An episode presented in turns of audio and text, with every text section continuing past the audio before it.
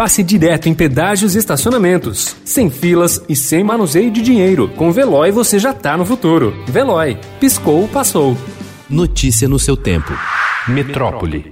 Se nós conseguirmos manter o planejado do Butantan e da Fiocruz de apresentar a fase 3 dos estudos e toda a documentação da fase 1 e 2 ainda em dezembro a Anvisa e solicitar o registro, nós teremos aí janeiro para análise da Anvisa e possivelmente em meados de fevereiro para frente nós estejamos com essas vacinas recebidas e registradas para iniciar o plano.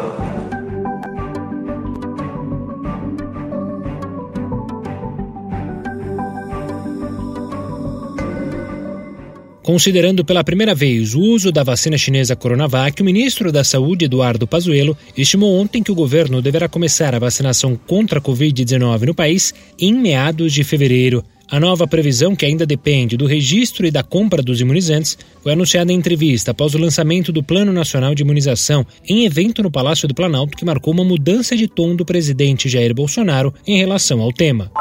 O plano foi avaliado como eficiente e dentro do previsto por especialistas. Só a cerimônia de apresentação foi alvo de críticas pelo não cumprimento das medidas de segurança, como o uso da máscara. Foi um péssimo exemplo para a população, avalia Natália Pasternak, doutora em microbiologia pela USP.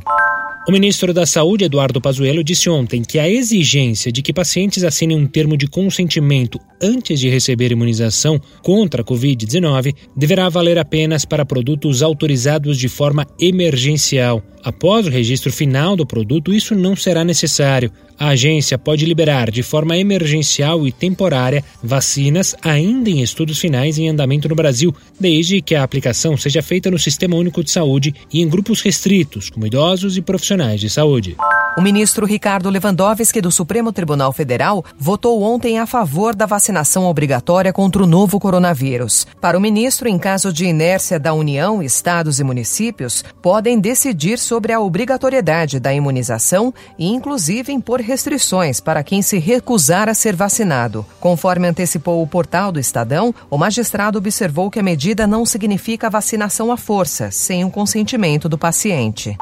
Com hospitais lotados e filas de pacientes para internação, prefeituras já transferem doentes com a Covid-19 para outras cidades do interior de São Paulo e o Ministério Público decidiu cobrar leitos. Nos últimos 15 dias, segundo a Secretaria de Estado da Saúde, a ocupação de leitos exclusivos subiu de 52,7% para 60,2%, mas em muitas cidades a lotação da rede hospitalar chega a 100%, atingindo picos iguais aos do auge da pandemia.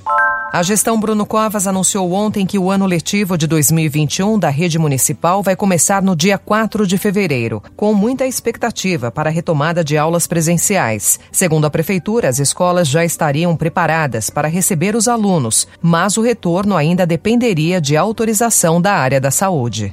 No Natal da pandemia, Papai Noel convivendo com tubarões tem pelo menos uma conotação mais alegre.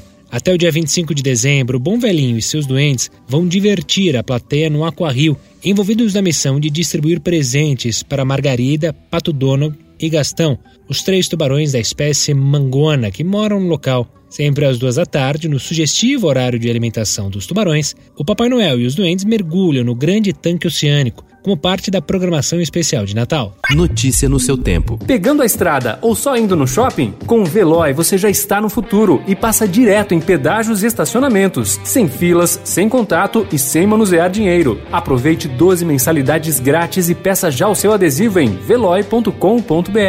Veloy. Piscou, passou.